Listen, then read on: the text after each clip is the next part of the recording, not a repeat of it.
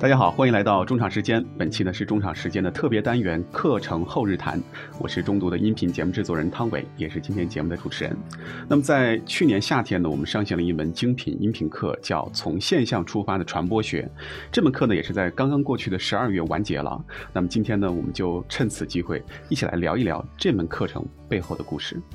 那么今天呢，我们也邀请了几位嘉宾一起来参与。首先呢，是和我一起来负责这门课程的同事小杨。哎，大家好，我是小杨。哎，以及我们后日谈的老面孔了，我们的内容总监丽莎老师。啊，大家好，我是一直被称为飞行嘉宾，但 一直在场的丽莎。哎，其实今天我们还有一位神秘嘉宾啊，我们先卖个关子，一会儿呢为大家来揭晓。好，那么其实这门课程呢，在去年我们的整个的这个全年的精品音频课当中呢，其实还是属于比较让人印象深刻的啊。我现在这样说好像有点自卖自夸哈。在我们开始正式聊之前，我想问一下，就是两位啊，在做这门课程之前，是否有啊接触过相关，比如说传播学相关的一些内容，或者说课程？呃，有点暴露年龄，我是大学的时候先读了那个勒庞的那本《乌合之众》，应该很多人都读过。对。那个时候大学嘛，他正处于后青春期时代，读完以后就给自己的心灵留下了极大的震撼。其实也是二零一一年后吧，各种什么微信呐、微博呀这样的社交媒体才崛起。就《乌合之众》，它是写在呃一八九五年嘛，就越发觉得这两百多年的书，到了将近十年前还适用，到了现在可能也还适用。就是很多它的核心的观点其实并没有过时，是吗？对，然后就也是从那本书开始吧，就有点对传播学种草了。不过那个时候就是一个很浅薄的认知，站在了第一层。但是如果你没有站在第五层，或者没有去到第一百层的时候，会有一种轻微的愤世嫉俗之感。比如说，我读完了《乌合之众》，然后我又去读那个《娱乐至死》，也都是特别有名的，就是传播学的，也不能说入门书吧，其实都有点像大众科普书籍。读完了以后，会觉得为什么这个社会会是那样？充满了质疑。对对对，就就就挺愤青、挺废青的。所以，可能如果确实刚接触传播学的时候，就会觉得，哎，不行，这个社会可能不太好了。觉得没有信心是吧？对，所以其实是在真的做了这个课之后，反而是获得了一些新的认识，和之前你的嗯认识会有一些不一样的地方哈。对，那肯定。那我想问一下，因为小安说上次做完社会学精品课之后，因为刚好负责那个消费主义那讲，然后马上就退掉了双十一的 几单，退掉六幺八哦，退掉六幺八。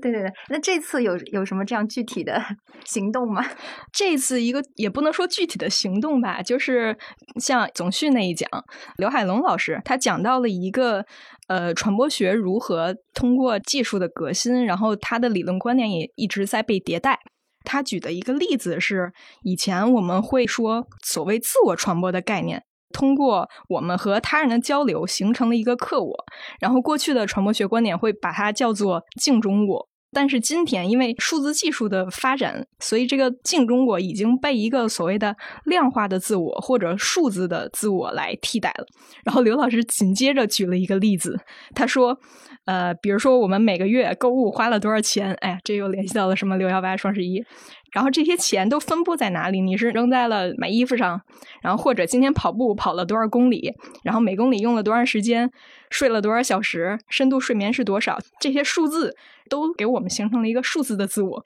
听到这儿，又觉得有一种惊人的巧合，因为也是去年，我买了一块手表，专门用来记录我的睡眠。每天醒来第一件事就是看我的手表，滑到睡眠那一层，看我今天有多少的快速眼动，然后有多少的深睡，有多少的浅睡。如果我今天深睡不到一个小时，我就觉得完了，我这一天毁了。我有个类似的故事啊，嗯，就是我前段时间在家里。跳操减肥，所以我也 带了一个运动手环，因为这个手环跟我用的那个 app 它是可以连接的嘛。就运动的时候看心率多少，关键是记录你每天的这个卡路里，运动消耗的卡路里。就如果今天没有到达这个卡路里的话，哎呀就会觉得没有完成任务。但这个其实是很多人用那个运动手表的意义，他就是一直提醒自己我没有达到那个圆环。对对对，但是确实就是用这样的数字记录了之后，确实能够呃督促你去形成一个比较好的习惯，就不太容易。松懈下来，嗯嗯，但是传播学者的观点就是反过来，就这些数字它可能也在约束我们，或者重新定义了我们。我们的一些行为是因为为了达成这个数字的标准而去改变，而去重新被塑造。就是说到这儿，其实我突然想到，就是在传播学当中，呃，隐私那个单元，林爱俊老师其实当时提到了一个，呃，他说有一个圆形监狱的概念。他说，其实你看这个，我们就很像是这个监狱当中的所谓被盯着的这个人。然后呢，它是一个圆形的，所以你的整个三百六十度，你的二十四小时都在被这些所谓的设备在。盯着在监控，表面上呢，好像我们觉得就是我们好像在被他服务，但实际上呢，我们其实是在被他监控。呃，我就觉得这个概念一下就有戳到我，所以你就觉得说，好像哎，我们的隐私好像 确实无处可躲。就是说到这儿的时候，也是这一块有一个我特别印象深刻的。刘老师在总序也提到，然后那个林老师其实他也有提到，我们每个人像每天发朋友圈，然后刷这些社交媒体，好像我们是在分享自己的东西，但其实是它是一个主动上传自己隐私的过程。我们是在主动的被监控，所以现在有很多人选择关掉了自己的朋友圈，或者至少设为三天可见。嗯嗯，有一些想要。摆脱这种被监控的感觉，哎，你你你们朋友圈都是怎么设置的？我是全部全部关掉吗？全部关掉，全部可看，全部啊，全部可看，但我不怎么发。我也是全部可看，我好像是三天可见。嗯，对我以前是三天可见，后来有一次我妈就是特别严肃的跟我说，她说：“她说你知道吗？如果你设三天可见，我根本不知道你在干嘛。”然后我就想说，我就赶紧开了半年可见。我想说，好，出于就是对于父母的这种要求，我就是尽量的多给他们看到一点我的就是日常。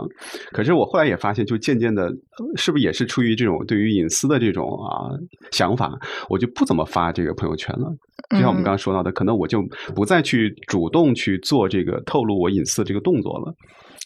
我的朋友圈一直是全部可见的，我觉得这可能跟我刚毕业就做了记者是有很大关系的。嗯，因为你做记者的时候，你要想要了解你的采访对象，你需要有更多的途径，对吧？去去去看，然后包括后来做编辑，然后呃约稿，你也需要去了解你的作者。那么以前我可能是通过什么知乎啊、微博啊，就是各种去了解我的这个采访对象或作者。那么有了，其实有了微信之后，也是每加到一个新的朋友，也会习惯性的先看一下。下他的朋友圈，了解一下，包括的有的时候跟我们的主讲人沟通的时候，也会先看一下他的朋友圈，就是了解他的最近动态，嗯啊，然后再做沟通。所以我就有的时候换位思考，我就觉得我的朋友圈也是可以对外开放的啊。如果大家跟我沟通的时候想要做一些了解的话，哎，就说起朋友圈，我又想起一个我们主讲人的一个啊，不能说有趣的事情吧，但是他有当时又给我透露到说，就我们的这个洪斌老师，就是啊偏见的一个单元的。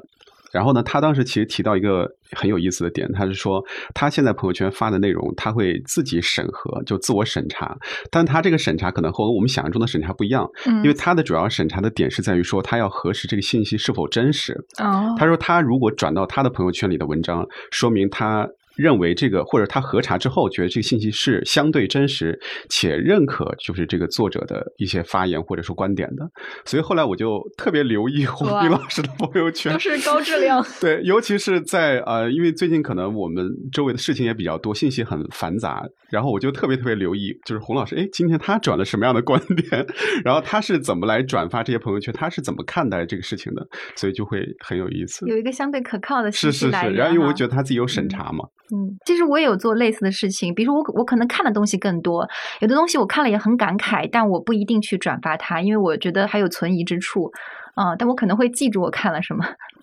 确实是有。是，然后说起我们回到刚才第一个问题，其实就是说到关于之前有没有接触过传播学的内容，呃，因为我自己是学播音主持专业嘛，然后这个专业其实在我们的学校里面是在新闻传播学院底下的，所以其实，在我们上学的时候有一门必修课就是叫新闻学概论，它可能。和我们现在讨论的传播学的范畴不太一样，它更偏向于比如说像啊讲一些新闻的概念、受众的概念或者新闻生产的一些方法概念，所以这个有一点像。我们这次课程当中的新闻这个单元，李大人这一讲啊，就是我们的主编李洪国老师啊，嗯，所以其实他在这个单元呃讲的一些内容，我觉得嗯，可能一会儿我们会讲到啊，就是会很有意思，就是因为他这个是建立在一个作为传播媒介，而且是一个老牌的传播媒介的一个立场上去讲新闻生产，所以他的其实发言会更有。呃更有态度，而且更有观点，而且都是来源于实践。所以我觉得可能和我们其他的老师讲的这个内容会稍有区别，但是会更有特色。嗯，对我我我们两位编辑啊，一位是曾经心向往之，一位是属于科班出身吧。然后我是工作之后一直跟传播学是相关的，但是可能求学期间没有正式的上过传播学相关的课程。但是我突然想起来，也是有一点点小小的缘分的，就大家能想到吗？北大的第一位传播学硕士是诞生在国际政治系的。哦。对我小小的做一下科普啊，就当时是应该也是八十年代的时候嘛，相当于是改革开放初期，然后呃传播学进入到国内之后，呃当时国际政治系它就是有一个专业方向叫做国际文化交流，然后等于说是在这个专业方向上开始了传播学的一个研究教学和硕士的一个培养，呃而且当时还有个背景是因为北大当时没有新闻学专业，它在之前的那种全国的院系专业调整中被合并到这个人大去了啊，也就出现了这么一个比较有趣的契机。然后等到后面九十年代，就是国际政治系它转变成了国际关系学院，哈，就是我曾经就读的这个学院，它就正式设立了传播学的这个硕士点。然后这个新闻与传播学院是比较晚的了，差不多到两千年以后，等于说才正式创建，然后就整合了这个呃国关的这个传播学的专业和其他可能学校不同院系的一些资源啊。我觉得这个就一方面就政府和就是老师们。讲的传播学是一个很新的一个学科啊，你看它在国内的呃一些院系建设中的它的一个历程是这么一个状况。另外一个呢，就是我我想的还想到就是，其实总序中刘海龙老师也讲到过，他说呃传播学它是不是可能有一种原罪哈？就觉得他觉得它会天然的跟呃权力是联系在一起的，容易成为权力的工具。因为它之所以能成为一门学科，是在等于说是四十年代的时候。因为二战的一个背景嘛，受到了大量的来自美国的军方和政府的资助，得以从一个研究变成一个正式的学科。那从它 在国内的这个对吧，一个一个发展历程诞生在国际政治系，我觉得也是一种侧面的一种反应吧。啊，而且其实传播学本身就是一个。偏向于交叉学科，它涉及的学科的门类其实还是挺广的。比如说像刚才我们提到的有社会学、心理学，然后包包括像刚才哲学，哲学，然后像国际关系，其实也会都会涉及到。好，那刚才其实我们就说到说它其实是一个偏向于比较多交叉学科的这么一个学科。呃，那这个时候我可能要替我们听的这些啊用户或者听众来问一句，就是为什么中读会想到要设立一个传播学的课程？哎，我记得传播学这个选题一开始不就是你自己先提出来的吗？对，其实我当时在选题会上提的时候，一方面是因为中读以往其实做过很多这种学科类的啊精品课了，比如说像以前的心理学的，然后包括像哲学的，然后包括像在我们去年其实上了不久的这个社会学的课程，它都是偏学科类嘛，所以当时就想到说，哎，我自己以前也是在新闻传播学院，然后啊，我就想说，那其实我们完全是可以来讨论传播学嘛，而且当下其实，在这样的一个网络时代，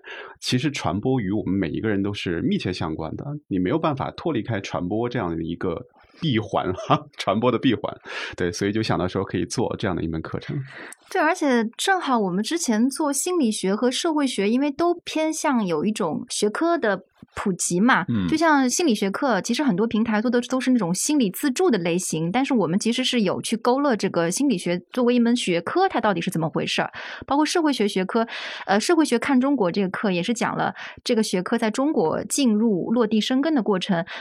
就有用户在评论区就讲到说，哎，很喜欢我们推出的关于这种学科的 A B C D 的这种哈东西，还问后面还会不会有什么。所以其实当时汤伟提到了这个想法之后，我就觉得，哎，这是一个很好的想法。然后我们内部讨论之后，其实也就很快的落地了啊。是，但是后来发现，其实 真的在策划阶段，我们会发现这个课跟其他的学科好像不是很一样。因为像社会学，我们的前半部分也。毕竟是基于大师、基于人物，然后来做的一个人物线的串联，包括嗯，刚刚提到的那个心理学，其实也是我们是用人物来串的。但是到了传播学这儿，策划着 策划着，发现不太行。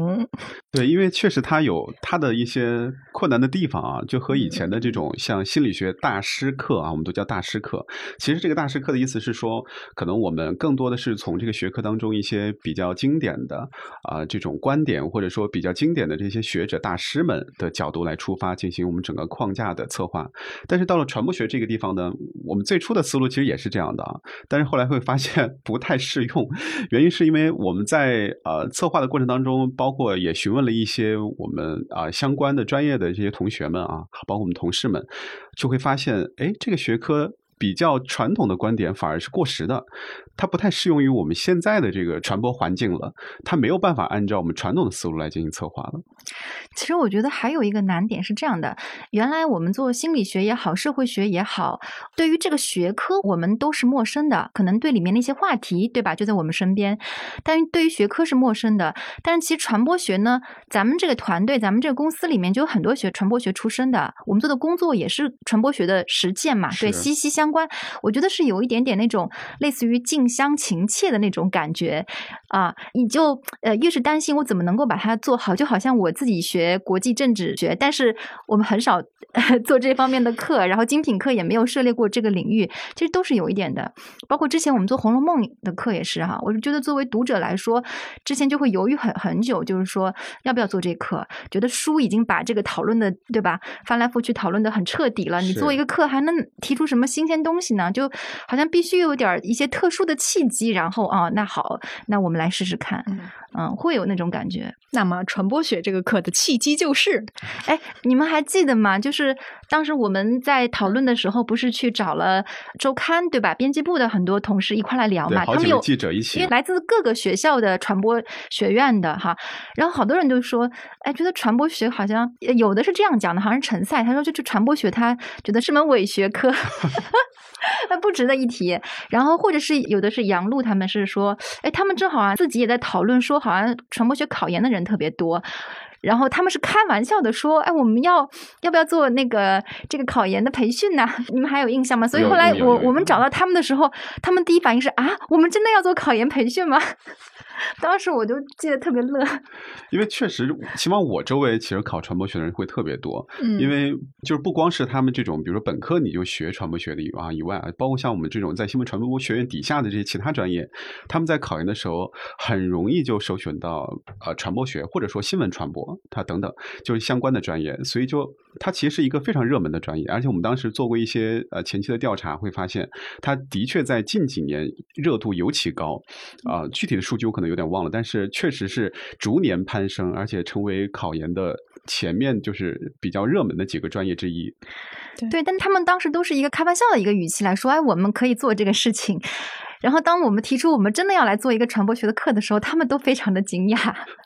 因为这个感觉就是好像哎，听起来觉得可以做啊，我们应该可以做啊，但是哎，怎么做呢？就会有一种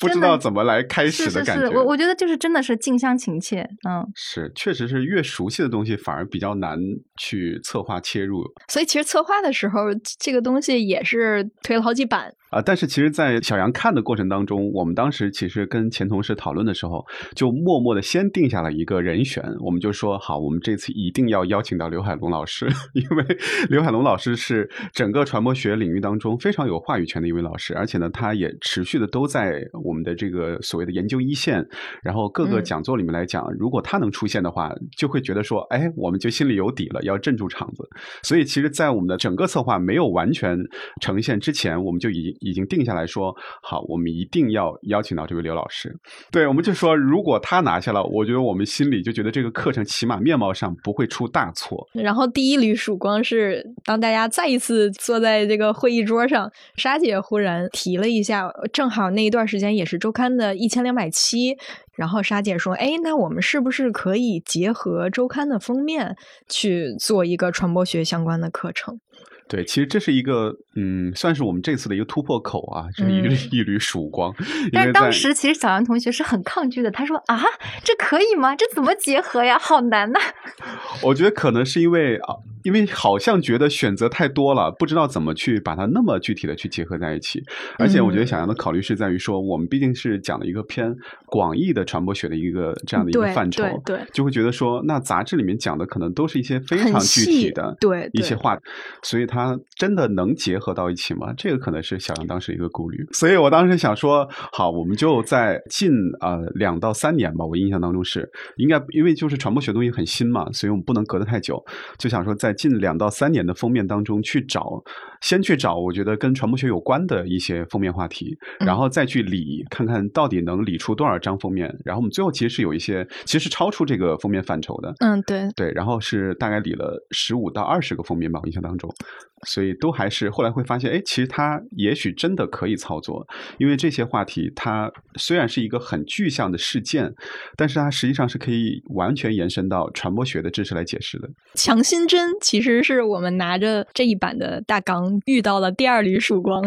就是马林老师。对，马林老师是我们这一次的课程当中的主讲人之一。那么同时呢，他也是读书笔记训练营和小贝阅读写作训练营的主讲人。其实刚才两位。提到刘海龙老师是他们心目中第一确定的人选，因为他们是从传播学学科这个角度考虑的嘛。就是刘海龙老师的这个教材是绕不过去的一座大山。但我当时心里也有一个必须想要邀约的人选，呃，就是马林老师。嗯。啊，原因有两，第一呢，就是当时马林老师在参与我们的这个。呃，书评写作训练营的时候，其实我就有听说，马林老师他是上海的这个新闻记者培训的时候的授课老师之一。等于说你在上海，如果你要拿到记者证的话，是必须是去听马林老师的课的。嗯啊，当时就有留这么一个印象。然后呢，我们这个传播学策划课的期间呢，又正好在跟马林老师合作我们的这个读书笔记课，就是对马林老师有了进一步的了解，知道他是一个特别热情的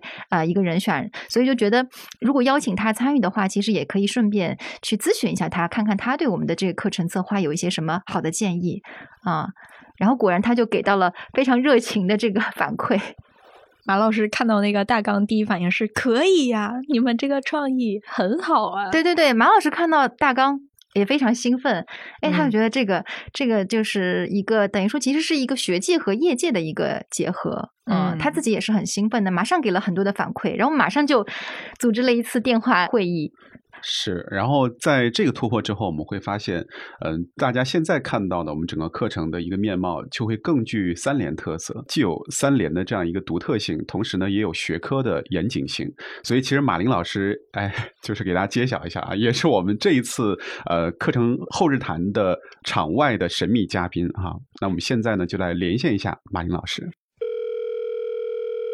马老师好，你好，你好，你好，我是马林。马老师真的是在那个传主讲人阶段给我们提供了特别大的帮助。然后之前我记得是和您聊的时候，您说说我是会霸，所以能认识到好多主讲人。就这个所谓的会霸是印象特别深刻 啊。对，是的，是的啊。现在呢，学院里每一个学院里有三件事情是免不了的。第一呢是发文，第二呢是填表，第三呢是开会。那发论文呢是自己的事情，但这个填表格和这个开学术会议啊是很有讲究的。每一个学院呢都重点有几个人物哈，一般被叫做表哥表姐，就是最擅长填表的这位男老师，还有最擅长填表的这位女老师。此外呢还有会嫂和会叔。会嫂呢其实就是我，就是张罗开会的啊。如果是男老师张罗开会的，那就是会叔。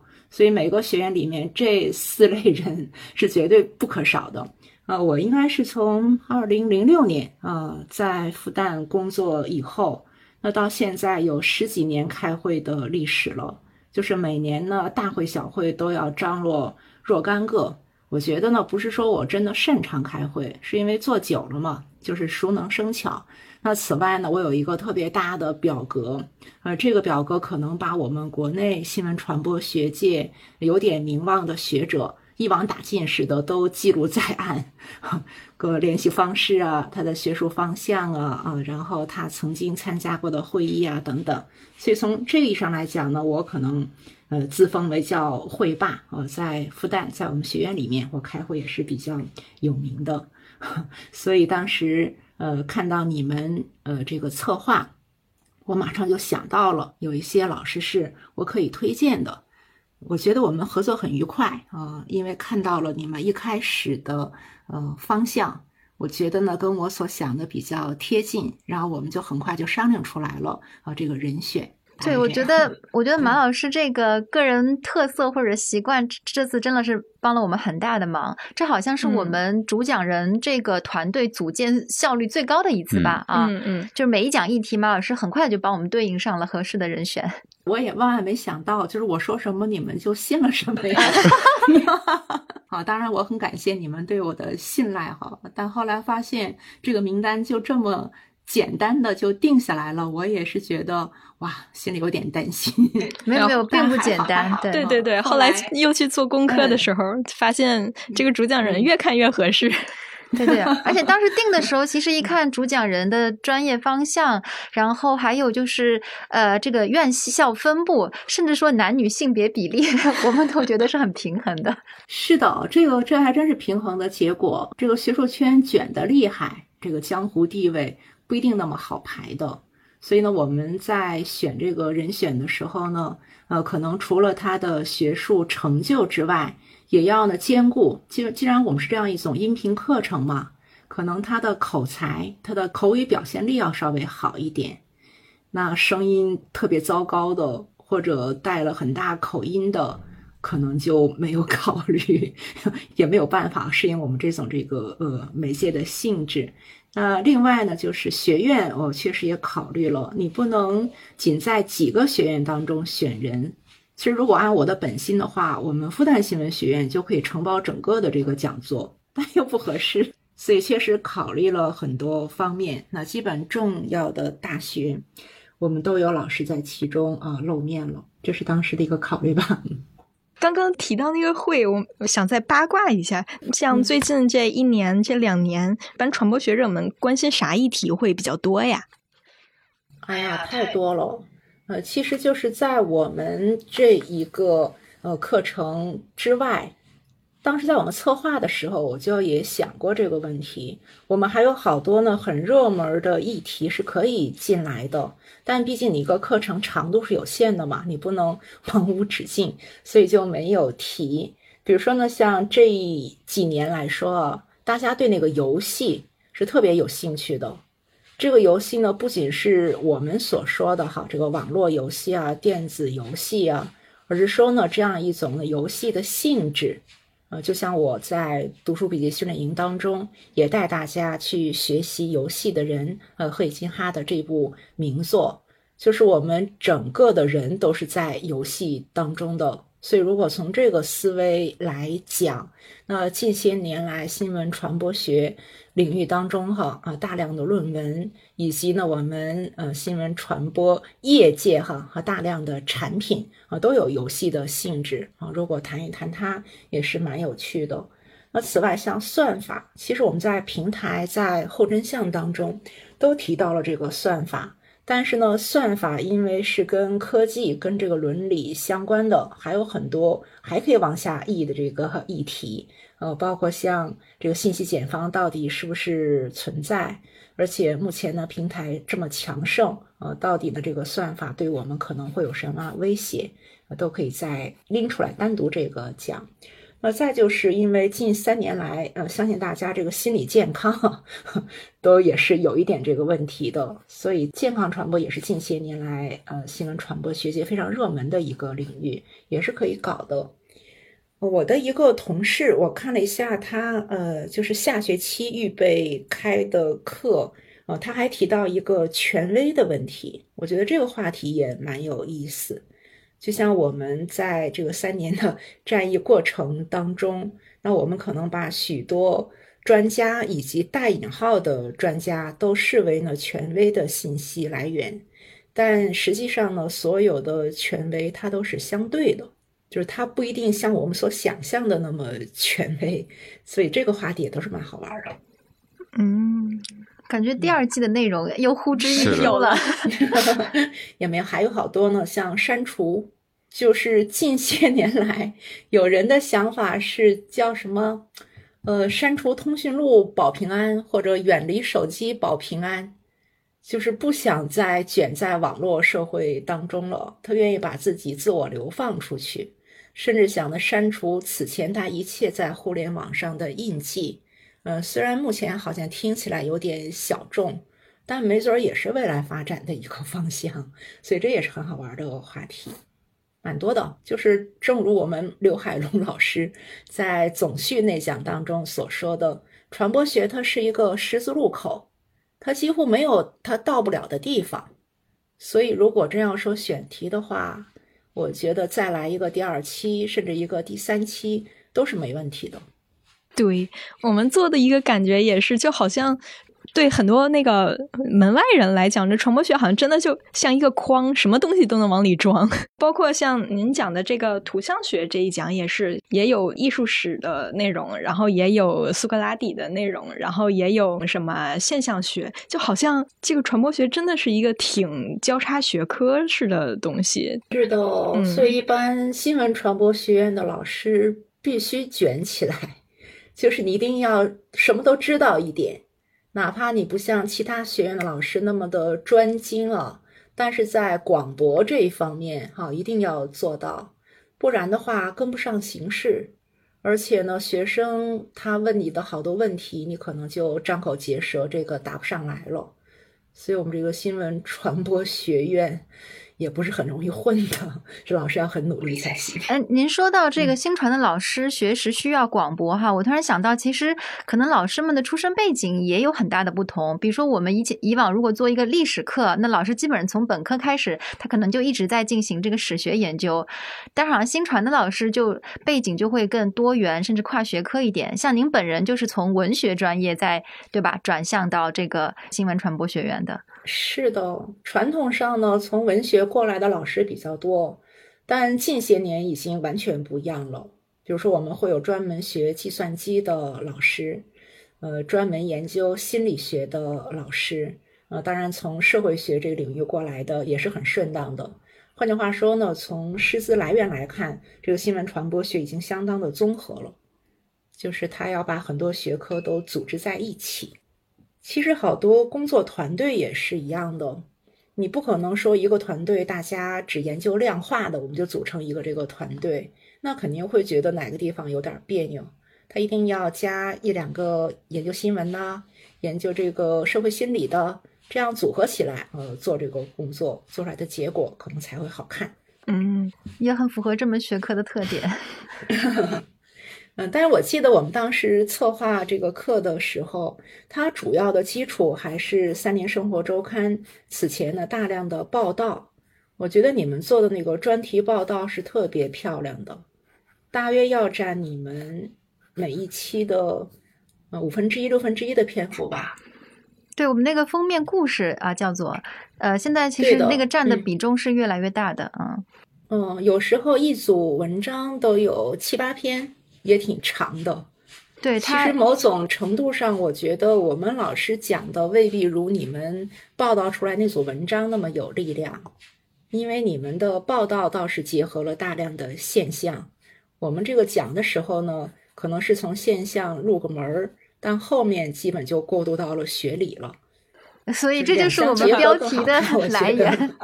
对对对，我们标题的由来。哎，我记得这个题目好像当时也是马老师给的建议，对，从现象出发。是，如果如果还可以进一步改进的话，就应该把我们的课程跟你们报道的那些文章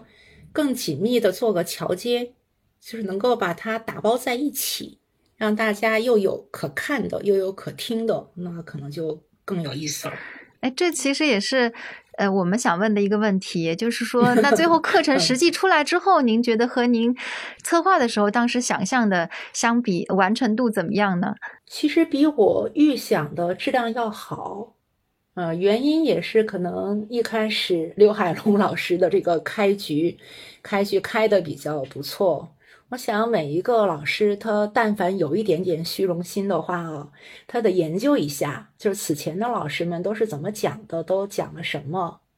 所以呢，听下来呢，呃，老师在传播学这个课程当中的表现，应该呢高于平常一般的那种学术报告。你像我们这个每一个老师都会去其他的学院做类似主题的学术报告，可能时间也差不多吧，比如同样是在两个小时之内。呃，但若说这个理论的密度，呃，跟这种呢逻辑的清晰性，我觉得是我们这个精品课做的不错。哇，那这评价很高啊！对对对，这是我觉得就是我听课感受呃很清晰的一点，就是大家都用功了，就是每个人都会有一个讲稿。哦，是罗辑非常清晰的讲下来的。那个大学老师，大家你们都知道，就去听课的时候，呃，特别是那种不对外的课程，呃，有非常多的就是私人的情绪的，呃，和经历的这个成分在里面。就换句话说哈，这种胡说的 比例是比较大的，夹带学生挺爱听的。但是真要说到公开课这种这个精品课的时候，那是要换一个风格，就还是尽量多的要拿出干货来给大家，呃，不能总去唠嗑啊、聊天啊、讲故事啊，那个不可以。就像您刚刚说的，就必须得有一个人带着卷起来。对对对，所以一开始这个开场不不错，我觉得 我们就卷起来了。那除了比较满意的地方，有没有您觉得还遗憾的地方呢？如果再开的话呢，我建议呢，呃，可能如果我再参与的话，哈，呃，选更年轻的一批学人，还要更年轻吧？对对对，啊，年轻人，然后他们的观念更新，他们也更跟得上。其实这次年纪也不大，我觉得老师们啊，那但你要现在看我们学院的平均年龄又在下降了。我一个是有一批老老师呃退休了，然后进来的新人就是海归回来的博士等等，那普遍比过去年轻了。嗯，他们也会带进来很多新鲜的这个东西。毕竟我们新闻传播学它是走在前沿的。所以它所带来的这些概念啊、方法啊，应该足够新，呃，才有吸引力。就像我们跟三联生活周刊的这个合作哦，就是三联为什么好？它有新知啊，就是它永远有新鲜的知识的这一个部分，而且它又能跟生活串联起来，它又跟读书在一起。我所以，我特别喜欢三联的这三个名字。哎，对，您说到这个，我想起来，其实这次您极力推荐的吴畅畅老师啊，他就是我们很少合作的这样一种风格的年轻老师啊，我们很少碰到这样的老师。对，对，但那个吴畅畅，其实因为他他是那个创造幺零幺的叫什么呀？总编剧顾问。嗯，他很厉害的，所以导致我们有两三年里，啊，我们上海这边所有的学生，如果要写硕士、博士论文，跟粉丝研究啊、跟综艺相关的，嗯，都要想尽办法去听他的课，或者去访谈他，还有点名气的。只不过就是说这个名气没有破圈儿。我觉得作为优化改进来讲，你光听这个音频，就是光有听的这个感觉。眼睛配套不起来的话，多少还是耽误理解。就像我呃图像的这一讲，你想图像这一讲是跟视觉非常相关的，有的时候你把那个图直接拿出来，大家一看，一瞬间就明白了。但如果你要拿语言来讲解它的话，一个是比较费功夫，再一个呢效果也没有那么好。特别就是新闻传播学目前的特点。就是我们的工作对象，像这种这个传播现象啊等等，啊，它有特别多的影像的成分，就不仅是二维的图像啊，还有这个三维的这些视频啊，如果结合到一起的话，那就比较的生动和精彩。哎，您说到这个，我其实还想起来，您当时还有个建议，说我们既然是传播学的课程，其实讲课的手段最好也能多元一些哈，不只不是只是一个老师在那单讲，就各种直播啊、对谈的形式都可以利用上。但很可惜，就是后来也是因为这个执行的一些哈客观限制，我们最后只有在新闻生产那一讲采取了一种采访或者对谈式的讲述，就其他几讲还是由老老师单独的来进行输出。我还一个强烈的感受哦，当然就是，嗯，一开始李洪国老师非常给力哈，呃，他的一开场开的这个好，嗯，我其实觉得每一讲当中都可以跟我们呃三联生活周刊的记者啊或者编辑啊联合起来讲，我觉得那是很很好的一个方法，可能也是更适合你们三联的一个方法。就是老师也是在随机被采访的时候，可能也会冒一些火花出来的，这个是他自己备课时候未必意识得到的。所以我觉得记者的能力是把这些火花把它抓住，那就好看了，也好听了。听得出来，老师也很希望能够来自三联激发更多你们的灵感。对的，就是你像我们自己，如果天天就这样面对学生的话，我们自己也都觉得无聊。所以新闻传播学院跟其他学院的不同在于，我们确实跟业界走得比较近。我们大量的课程都会请业界的专家来给学生做做讲座呀。然后我们自己的研究生，特别我们的就是叫专业硕士啊。就不是那种那个科学硕士啊，我们的专业硕士两年制的，它除了我们学院导师之外，一定有一个业界导师。比如说我们在复旦，复旦的这个学生，那上海很多媒体，呃，解放啊，这个澎湃啊，呃，然后新华社的上海分社啊等等，那很多记者和编辑也都是我们学院的特聘的业界导师。有来自咱们三联的特聘导师吗？希望将来会有，因为毕竟你们是在北京嘛。嗯，我们这个特聘导师管的还挺多的，就是他要跟学生要见面的，比如一起喝个咖啡啊，然后指导一下呀。甚至给安排个实习呀，对吧？是起到这样的作用的。将来也可以哈，我们可以牵个线。对呀。哎，那我我觉得可以回到马老师您自己这一讲啊。嗯，对对，还想跟马老师八卦一下，就是您自己做图像学研究的契机是什么呀？没有这个说，真是说来话长。我小时候可能爱好就在图像方面。本来如果是我自己高考的话，我第一志愿肯定是中央美院的美术史论系。当时我也做了很好的准备，然后背了好多哈 呃可能会考到的知识啊，但就是幸也是不幸，我被保送了，就是没有参加高考。然后我的材料就给了我的同学，那他就考上了。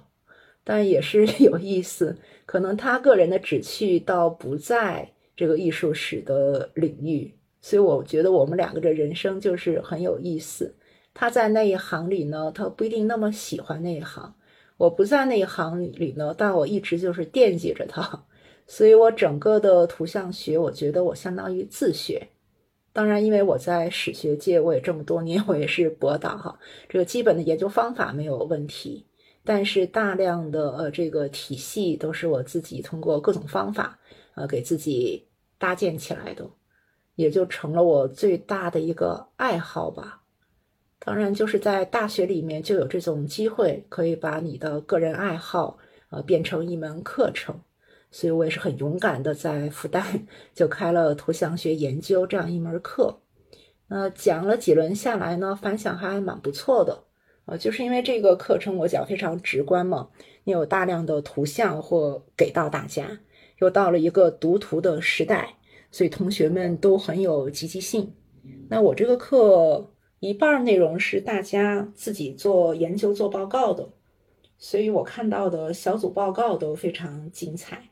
那每一个同学都相当于亲身实践了一下如何用图像学的理论来做一个小研究，呃，很有劲。他们做什么游戏里的图像啊？这就有好几个组要做游戏里的图像。什么表情包的图像啊，嗯，当然电影啊，这个摄影啊，这个更不用说啊。当然也有做这个古典图像的，比如说研究文艺复兴，甚至文艺复兴之前这个中世纪，嗯，很好玩。我觉得就是通过这个课呢，我跟我的学生是玩到了一起，这是很有趣的一点。哎，说到这儿，您要不要顺带给我们的这些听友们布置一个 图像学的寒假小作业，让他们也玩起来？呃，其实现在我们有大量的研究图像学的教授，呃，都活跃在互联网上。那其实包括我们三年中读，可能好几个教授都开了课吧。我印象当中，就是过去呢，可能我们老师不知道自己研究的这个东西在西方被叫做图像学，现在大家都明白了。所以艺术史呢，是天然跟图像学就有亲缘关系的。呃，只不过呢，就是我们说的后现代的图像学，可能目前三年中读，哦，在我这个可能视野有限吧，我还没有看到呃相关的这个讲座。啊，就是后现代的图像呢，嗯，它跟传统的图像学的不一样的地方，一个呢在于平等性，就是日常生活当中，呃，过去呢看起来不那么雅致的、比较通俗的呃这些生活的场景，啊，来研究呢在这种场景当中，呃，图像的应用以及呢图像的理解。其实我们每个人，包括个人记忆，都是离不开图像的。我们自己就是很难沉下心，自己认真的想一想相关的问题而已。嗯，我要做小作业的话太简单了，就是我们按照这个向彪老师说的哈，这个以自己为方吧，我们就自我观察一天，比如说你自我观察十二个小时，从你一早醒来。你呢？每看到一个图像，或者每一段时间关注到了什么图像，就做一个小笔记。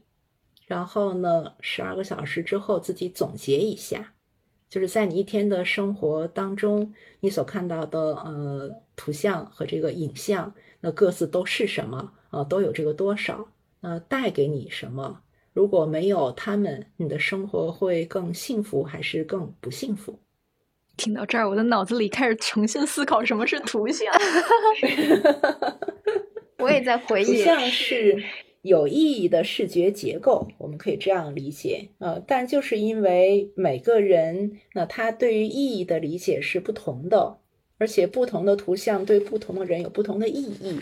比如说呢，有一些明星的脸，那可能对明星粉丝来说，那绝对是一个大的图像，很重要的图像。但我如果不是这个明星的粉丝，那我对这张脸就是无感的。所以呢，即便这个图像在我面前，我是没有意识到它的，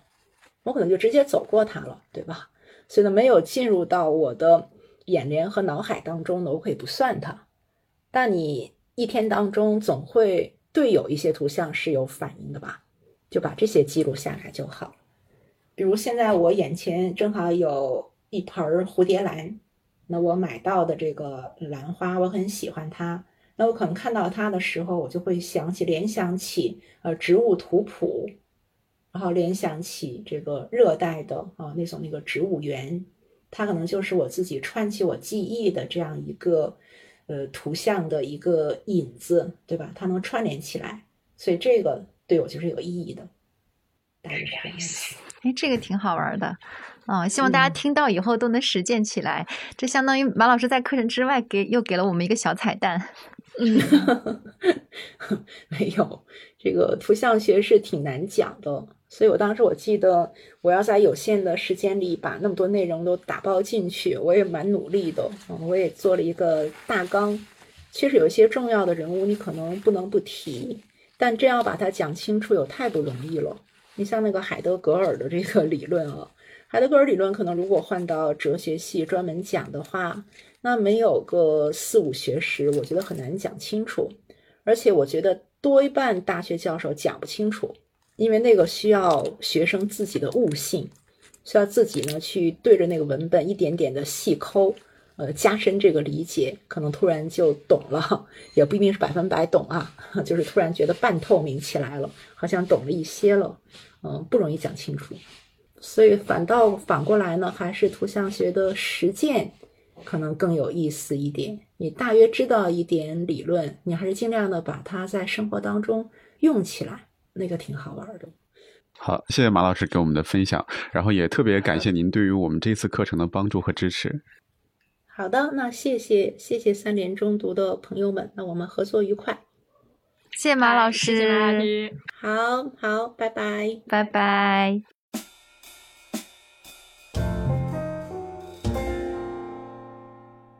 好，谢谢马老师给我们的分享啊！因为马老师在这次课程当中也给了我们很大的帮助，所以也特别感谢他。如果大家对于他的这一单元内容感兴趣呢，也可以赶紧的去我们的课程当中去收听。然后呢，接下来我想聊的一个话题是，其实我们刚才聊了，陆陆续续聊了一些老师哈。这这时候我想问一下两位，就是呃，你们对于哪位主讲人印象深刻？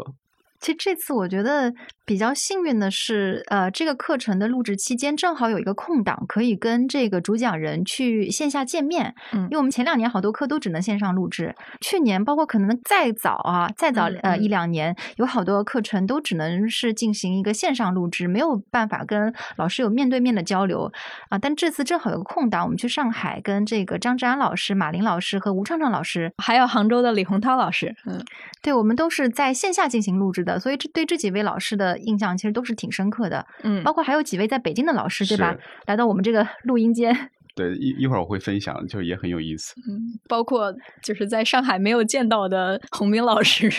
但是其实洪斌老师我在线上跟他沟通还是比较多的，洪斌老师是一个。呃，特别有礼貌的老师，特别儒雅的老师，每次说话就是会特别特别谦虚，然后很客气，就感觉文质彬彬。呃，我觉得洪斌老师在这个课程里稍微显得有点严肃哈，拘谨啊，就好像他有点羞涩，就是还是自己选择线上录制，没有出来跟我们见面。但刚开始认识他的时候，其实是在一个。我们的一个呃线上论坛，就是土摩托的那个作品研讨会上面，当时那个洪老师就是就是非常文艺青年的那种 形象，其实给人留下了一个很深刻的印象，就是觉得哇，我当时听完他的发言就觉得哦，真是性情中人。对，这个视频的实录也在我们课程最后的彩蛋，大家可以去看。对，所以但是当时我对他的其实学术的研究方向不是很了解，就是但是他也是复旦的老师嘛，就试探性的问了一下马林老师，说那个洪斌老师适合邀请吗？嗯，哎，他就说很合适，然后就帮我们推荐他可以讲这个偏见，啊，然后当时就觉得哎，我们老师这性格也很多元。这要说整体特别有个性的一个老师，吴畅畅老师给我印象也很深刻。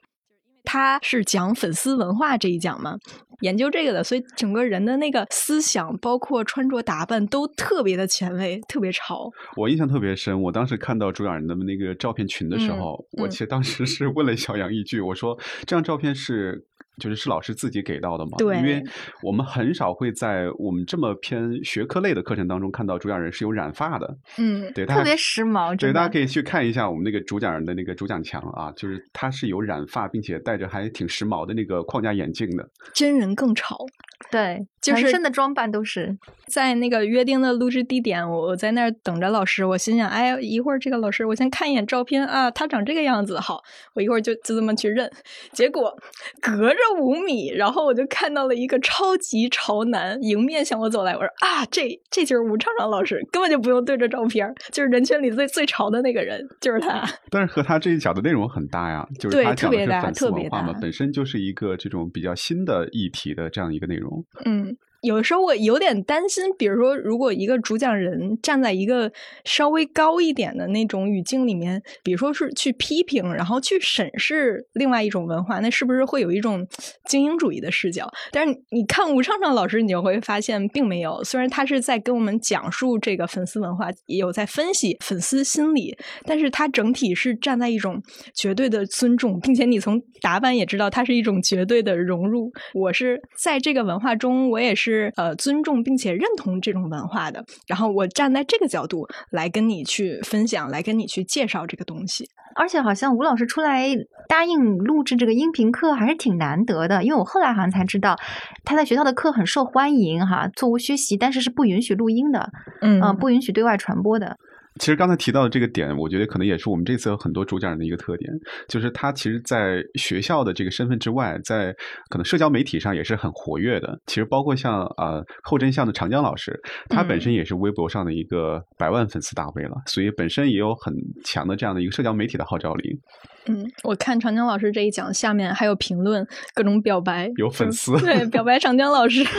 对，然后包括像袁宇宙那一讲的彭兰老师，其实我们在录制之前也才知道，就是彭兰老师其实也上过一些综艺节目，而且还上过时尚杂志，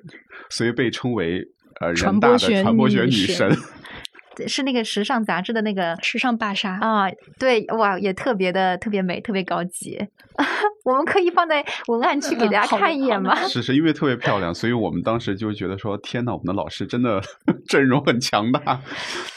对，我觉得这个传播学的老师确实是，我觉得对最多姿多彩的一个是呃组合。嗯，而且有没有发现，就是他们有一个特点，就是我们以往可能有一些这种课程的宣传，有的老师可能是碍于，比如说有些学校的身份，他不方便发。但其实这次我们会发现，很多老师是很主动的去向啊外界去传达我们这个课程的信息。嗯嗯，对，就感觉有积极的在传播。对，就传播学老师很积极的在拥抱媒介。但张志安老师，我就觉得他特别特别的强，讲课的能力，然后讲课的那个表述。他录制的那一天，他过来以后说：“哎呀，我今天这个人状态不太好，我昨天凌晨几点睡的，可能现在脑子不太清醒。”我们说：“没事儿，没事儿。”当时内心已经做好，没事儿，大不了我们后期多剪辑一点嘛。然后老师一旦坐到了椅子上，对着话筒开始叭叭叭叭叭的就讲下去了。他基本上说话不带打磕的，非常流畅。对，而且他在讲的时候会说：“哎，我们今天就讲这一点。OK，那第一点是什么？第二点是什么？第三点是什么？讲了十分钟。好，那刚才这是第一点和第二点。那接下来我来讲第三点。就是他也特别留意用这种话术，然后来引导大家去跟着他一起思考，跟着他一起来听。”对，因为张张老师他有开一个视频号啊啊，你去看一下，因为课程里面他有分享一些小彩蛋嘛，怎么来呃打理自己的这样的一个自媒体账号，他他是有实践的，所以他这个能力不仅仅，我觉得不仅仅是来来自于日常的授课经验，也来自于他在这种社交媒体上的啊这种自我的训练。所以这些内容其实挺实用的，这就想到了我们最初定位这个课程的受众啊，其实是呃一部分可能是呃我们像我们常规的，就是我们三联中读的用户啊，包括像呃一些在学这个专业或者说对这个专业感兴趣的一些学生，然后其实还有一个很重要的一个群体是自媒体的从业者。所以我们就想说，呃，如果你正在从事自媒体，然后又对这个整个的行业，对于这整个的学科可能还不是很熟悉，其实听这个课会有很多的帮助。对，确实，我是觉得自媒体兴起之后，让大家跟传播学这个一下子就拉近了距离。嗯啊，原来可能就这只是一些专业从业者对吧相关的东西，但是现在就是真的是跟每个人都有密切相关，就每一个人都是内容的生产者，也是内容的传播者。对。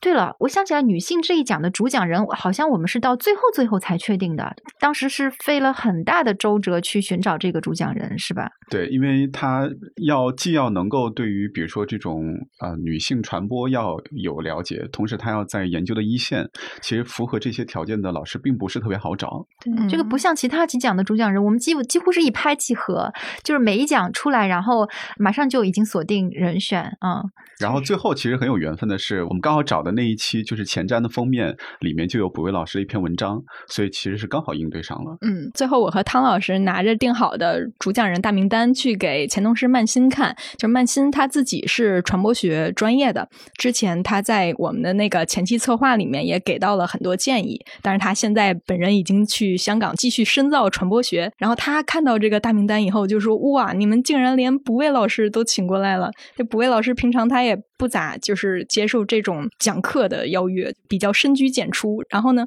他又是一个教科书里面的大神级的人物，所以就觉得这次的阵容很厉害。卜威老师的女性主义的这一讲，就是讲女性的这些内容啊。其实我们当时也是会有醍醐灌顶的感觉，因为他提到的很多点，其实是我们没有意识到的。我印象特别深的是，在呃其中有一个地方，他讲到说，其实，在我们过往的一些这种啊，比如说像春雷计划啊，像或者说像这种扶贫计划当中，其实就用到了一些措辞是我们没有意识到的。比如说，在之前我们的措辞可能是说今天的女孩，明天的母亲，然后他这里就提到说那。那女孩一定要成为母亲吗？难道女孩最终的未来就是成为母亲吗？哎，一下我就觉得我们确实有警醒到，所以后来其实这个计划就做了一些变更。然后他会变成今天的女孩，明天的建设者。所以其实男孩女孩是一样的，它本身就有一个这种社会性别的关系在里面。对，我觉得像我跟小杨，我们本身作为女性，对吧？其实对于很多男女的平等问题，我们应该是相对敏感的。但即便如此，我自己感觉，因为从小听了很多东西，听了太多了，嗯，呃，太熟悉了，就是以至于你就没有意识到它有什么不正常之处。我觉得其实是有一点被 PUA 了。对，就说到这儿，就可以联系到李洪涛老师那一讲记忆，就是说，包括像春雷计划就这样平常语言的东西，它就是通过可能一代一代人的言传身教，我们爸爸是这么跟我们说的，或者我们妈妈是这么跟我说的，然后奶奶、姥姥她又是这么跟我们的爸爸妈妈说的，一代一代人传下来，就变成了一个无意识的记忆。还有个小插曲哈，嗯，其实我我想起来，就是中读在最早开始做精品课的时候，我但是我忘了是做了一个什么课程，还是我们的宣传海报是一个群像海报，然后上面就有人提出为什么全是男性的老师，嗯啊，没有没有女性的参与者，就就对我们提出质疑。我当时就是也是心里一惊，因为说句实话，我们团队就是女性居多，呃，我我们也是说句实话，我觉得。呃，算是平权主义者吧，就是在这方面其实是很尊重，应该说是很尊重女性的。但是就是确实有的时候是无意识的，嗯嗯，没有去去去注意这个事情。但其实有的时候就是弱势群体需要有更多的发声的机会。嗯，所以后来说句实话，我们做课的时候会很注意，就是希望能够有女性的学者参与。嗯，包括像上上次社会学我们也提到了，对吧？就是。为了争取有女性学者参与，也是费了很很大的周折啊。后来还好有吴小英老师呃愿意出来助阵，因为有的学科里就是可能女性的学者本身人数就是不是很多，嗯啊。但是这次传播学的话，对女女女老师还是蛮多的，对对。但是这次也有一点小遗憾，有两位老师正好碰上就是出去访学了，所以只能在线上沟通和录制。确实，像北京大学的胡勇老师，还有武汉大学的季丽老师，联系他们录制的时候，正好两个人都是在国外访学，所以也算是顶着时差在沟通吧。就基本我们白天给了消息，然后老师晚上回复消息。对我，我尤其遗憾的是没有见到胡勇老师，因为他其实是我们的老前辈了。嗯，他在去学校任教之前是也是三联生活周刊的这个呃主笔，其实也是算。当时的创始团队啊之一，嗯啊，也是一直对他非常的敬仰。除了你们刚才其实提到的这个，我觉得我自己在听完这次课程之后，也有一个点让我觉得就是印象比较深刻吧，或者说让我有所收获，就是这一次有好几位不同单元的老师其实都提到了，就是在现在这样一种纷繁复杂的媒介环境当中，我们其实是要去获得和分析媒介讯息的一种能力吧，也就是说，我们要提升我们自己的媒介素养。嗯，所以媒介素养这个关键词其实是一个高频词了，对，然后它又特别的重要。那么因此呢，其实我自己的感触就是说，尤其实在啊，二零二二年的时候，我们其实是在呃比较纷繁的这些信息当中嘛。那尤其是当我们看到这些信息的时候，不管是从啊不同的社交媒体啊，不管你是短视频也好，还是微信也好，还是微博也好，当我们看到这些信息的时候，你。无法避免的会出现一些情绪上的波动，嗯，那么这个时候其实反而是我听完这次课程之后，让我觉得更加冷静了，就让我更加理性了。我不再会说以情绪化的这样的第一反应去认可这些信息或转载这些信息，而是冷静的会想一想这些信息可靠吗？来源真实吗？它是。情绪还是客观的事实，所以这是让我觉得比较有收获的一个地方。哎，我突然想起来，张志安老师在跨年直播的时候啊，也给人支招啊，就是说怎么呃。去保持自己的一个冷静，然后他有一个有一个方案是说要允许你的朋友圈里面有一些不同意见的、不同三观的人存在。是啊，其实这也是避免自己陷入一个信息茧房。因为我其实有意识到，嗯，后来有意识到我的朋友圈里面就基本上也是这种传媒界的、出版界的、学界的人。嗯，有的时候我觉得稍微有一点点不接地气，会就大家那种啊想法和讨论，呃，有有一些多元想法的。其实是好像被排除在了我的朋友圈之外，这是我我我前不久也是突然意识到的，所以我后来又听到张詹老师的这个说法之后，其实我当时也是嗯非常的警醒。我自己的感觉是，也是确实在二零二二年，我们发生了太多的事儿，然后也接受了太多的信息。有的时候会觉得有点大脑过载了，我觉得这时候告诉自己可以适当的去关闭一些，比如说像那个张志安老师，他有在课程里。提到过，嗯，欧洲那边他可能普遍有一种所谓的精英主义的反思，比如说数字鸿沟。我们现在一个主流的观点是说，呃，像老人他们接触不到，或者说有的老人他们没有能力使用智能手机，然后就会导致其实和年轻人存在一种信息脱节。所以我们要更多的去帮助这些信息弱势群体，帮助他们去接触到这些信息，帮助他们拥抱互联网。那同时，如果你去反思，他们真的那么需要去拥抱这么多信息吗？有没有可能不去拥抱是他们自己的选择？可能有的时候也是可以换一种角度来思考。包括洪兵老师，他其实在课程里也有说，就是现在人普遍面临的是一种信息的过载，它和之前的封闭是一种完全不同的感觉。但是信息过载也不一定是一件好事情。所以，如果呃大家有的时候觉得，哎呀，怎么这么烦呀？为什么每天都是这些负面的信息，或者是正面的信息和负面的信息在不断的打架？如果这个东西已经给你带来了不好的影响的时候，那其实是可以适当的去关闭自己，然后等你觉得 OK 了，再重新打开。我觉得这其实也是完全没有问题的。我觉得是时候来段广告了。如果大家觉得信息太纷繁，自己的能力不足以判断的话，你就减少你的信息来源就好了。嗯，我就觉得，比如说选择三联作为你的主要信息来源，哎，其实也很全面哈。因为我们这个团队一直在努力寻求这个多元的声音嘛，啊，多元的报道，然后也是尽量呃客观的，不管是报道哈，还是我们的这种知识课程，也是尽量去给大家提供一些经得起时间考。考验的啊信息，嗯，这广告会不会太硬了？没事儿，反正是我们自己的博客。哦，对，然后还有一个小点，就是也是因为我真的很喜欢李洪涛老师的最后一讲，他确实是从疫情开始谈，然后又结束在疫情这么一个坎儿上了，所以我觉得就可能是那个《基督山伯爵》里那句话：“等待并心怀希望。”说我们需要等待，但是我们也同时要注意心怀希望。希望这个东西是大家通过学习完这十二讲以后能够有的一个心态吧。嗯，然后感觉此处必须有掌声。然后最后，我突然想到，我们那个发刊词当中有一段就写的特别好，我想用这个来作为最后的收尾啊。他说：“现在呢，其实每个人不再是一个被动的新闻接收者，而是可以主动发布观点、状态，甚至是作品成为传播的一个节点。众生喧哗，万物连接，知识变得极大丰富。地球村存在于一块小小的屏幕之中，这是属于这个时代的独特烙印。那么，在信息时代的洪流之中，我们该怎样的更好的生活呢？也许传播学可以作为我们锚定的一座航标。”那么也希望各位能够在听完我们的课程之后呢，真的用这十二面棱镜来洞察我们的舆论世界。好，以上就是本期节目的全部内容了，让我们下期再见，拜拜。拜拜。用户留言呢？用户留言呢？我们的彩蛋环节每次都有的。